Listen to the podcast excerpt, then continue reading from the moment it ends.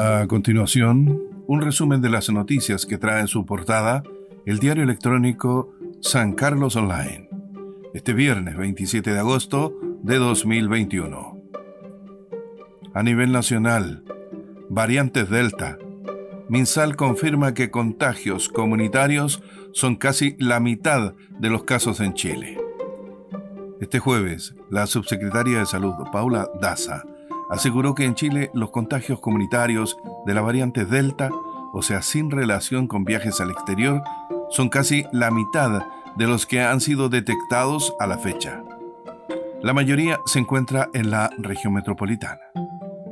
En tanto, en la región de Ñuble se han detectado cinco casos de la variante Delta.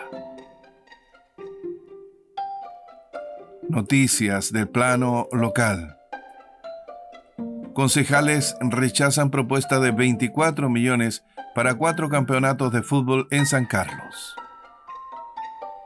Este jueves, en sesión extraordinaria, el Consejo Municipal de San Carlos abordó la propuesta del alcalde Gastón Suazo de entregar subvenciones de 6 millones de pesos a cada una de las cuatro asociaciones de fútbol local, lo que finalmente fue rechazado por los ediles entre otros argumentos, debido a los dineros ya entregados a las asociaciones, la pandemia y lo excesivo del monto.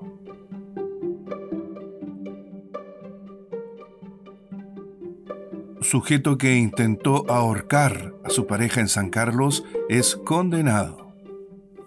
Condenado por el delito de lesiones menos graves y amenazas en contexto de violencia intrafamiliar quedó Octavio Herrera Soto, quien el 2 de enero de 2020 intentó ahorcar a su pareja primero con un brazo y luego con un cable que le cruzó por el cuello y apretó con fuerza.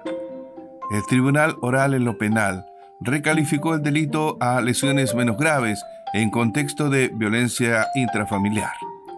La lectura de sentencia quedó fijada para el próximo lunes 30 de agosto.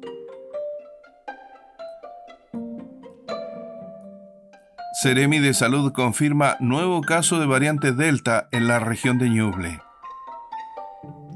La autoridad sanitaria confirmó un nuevo caso de variante Delta en la región de Ñuble, el cual se encuentra aislado en un centro hospitalario. Así lo informó Eric Jiménez, Ceremi subrogante de salud, quien precisó que se trata de una mujer de nacionalidad haitiana que llegó al país proveniente de Brasil. Oficializan nombre del paso fronterizo Minas Ñoble. Se oficializó por parte del Ministerio de Relaciones Exteriores con la promulgación del acuerdo con la República de Argentina el cambio de denominación del paso fronterizo que une la comuna de San Fabián por el lado chileno y la localidad de Las Ovejas del lado argentina, el cual oficialmente no tenía nombre y hoy pasa a llamarse Minas Ñoble. Fin a este resumen de las noticias que trae en su portada el diario electrónico San Carlos Online, este viernes 27 de agosto de 2021.